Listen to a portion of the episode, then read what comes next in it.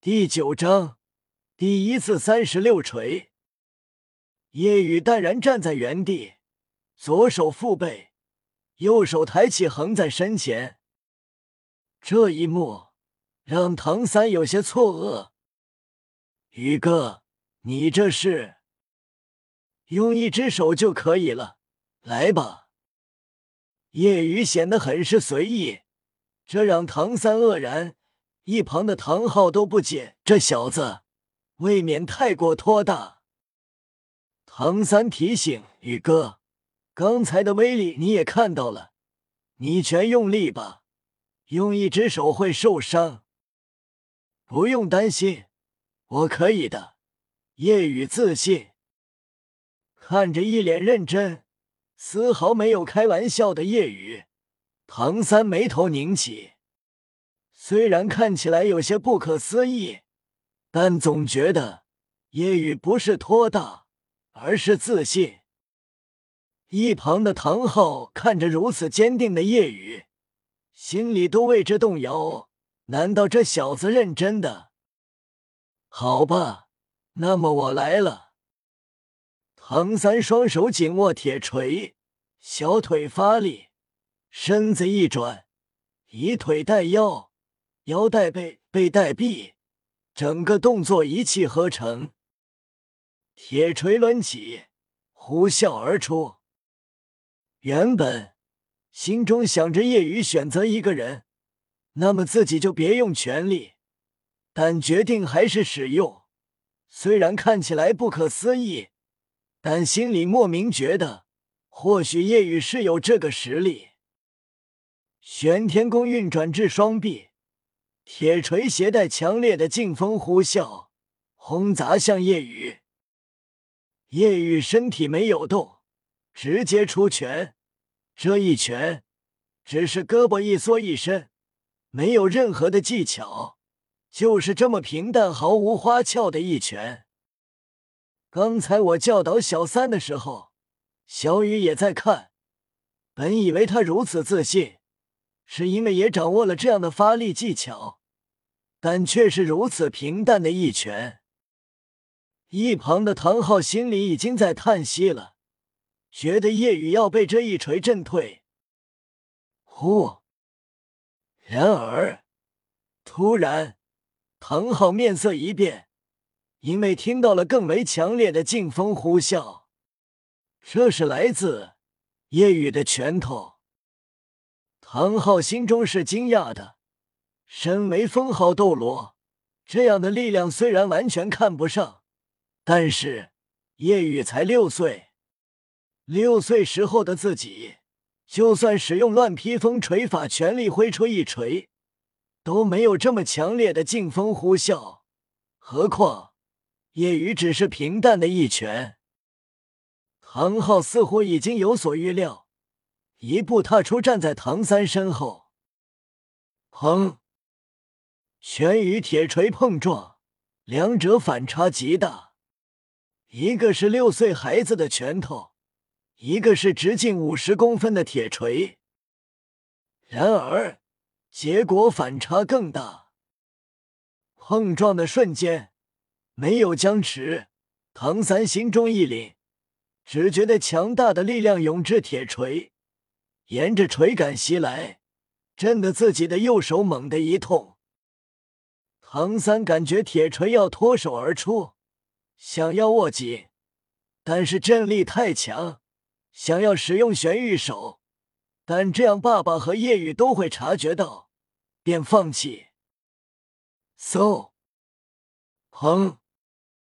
铁锤脱手而飞，被身后的唐昊一手稳稳抓住，同时，唐三的身体向后震退。被身后的唐昊扶住，唐三快速运转玄天功，右手的疼痛与右臂的麻木感渐渐消散。夜雨收拳，面不改色，拳头一点痛感都没有。夜雨关心问道：“小三，你没事吧？”唐三摇头：“我还好，手稍微有点麻。”没什么事。唐三极为惊讶，看着叶雨，惊叹道：“宇哥，你这毫无花俏、极为普通的一拳，竟然有如此恐怖的力量，真是难以置信。”叶雨哈哈一笑，魂力觉醒后，身体力量更强了。唐昊心中惊讶，听过小三说过，叶雨拥有异于常人的身体。力量与身体都极强，如同怪物。现在唐昊算是见识到了，要比想象中的还要强。唐昊心里轻叹，倒是自己看走眼了。其实也不能说他看走眼，是因为这确实太不可思议。武魂刚觉醒，刚拥有了魂力。即便是先天满魂力，也不可能拥有这样强大的力量。即便是十多级，拥有了魂环的战魂师，兽武魂附体也难有这么强的力量。唐昊道：“小三，那么我们开始吧。”嗯。唐昊跟唐三开始锻造，唐三使用唐昊所教的方法，开始敲打。不过，一开始只能不间断持续七锤，还远远做不到像唐昊那样不间断三十六锤。夜雨看着两父子开始忙活，起身问道：“叔叔，还有没有锻造锤？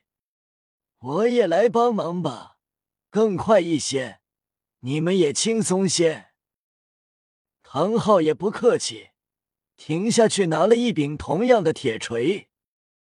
唐昊问道：“小雨，用不用我也教你一遍刚才的锻造方法？”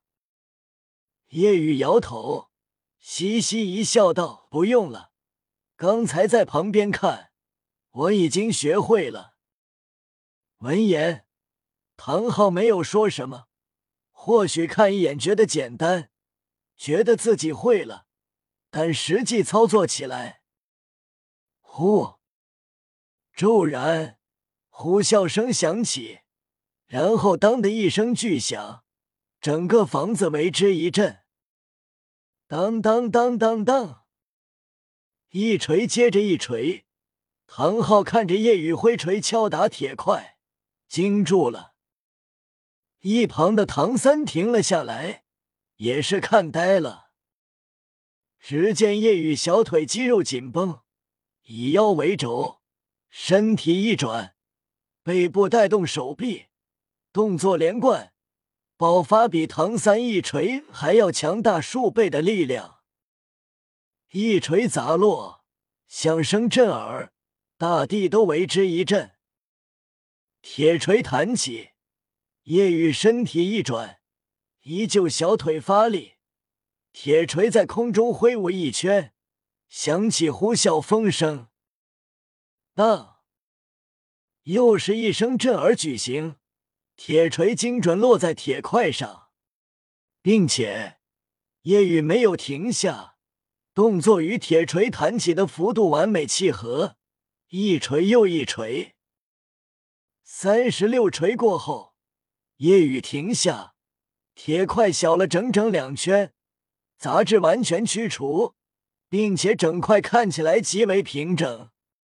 一块重铁已经完成，即便是唐昊也惊得难以置信。仅仅是在旁边看了一遍，并没有试炼，就直接会了，并且不是几次，而是不间断三十六次。唐三更为震惊，心中在想。如果刚才夜雨用这样的技巧发力一拳，那么力量会有多强？恐怕自己就算使用玄玉手，铁锤依然会被震得脱手而飞。唐昊与唐三相视一眼，皆是惊讶，心中觉得不能用怪物来形容夜雨了，用妖孽来形容才合适。唐昊回想到自己六岁的时候。第一次也才不间断六锤，三十六锤过后，夜雨又继续敲打另一块烧红的铁，敲打声不断，一块又一块重铁锻造而出，五块重铁完成，加起来敲打了一百八十锤。夜雨没有停下，还在继续。唐昊和唐三心中的惊讶一波强于一波，手臂不会酸痛不会累吗？这还是人吗？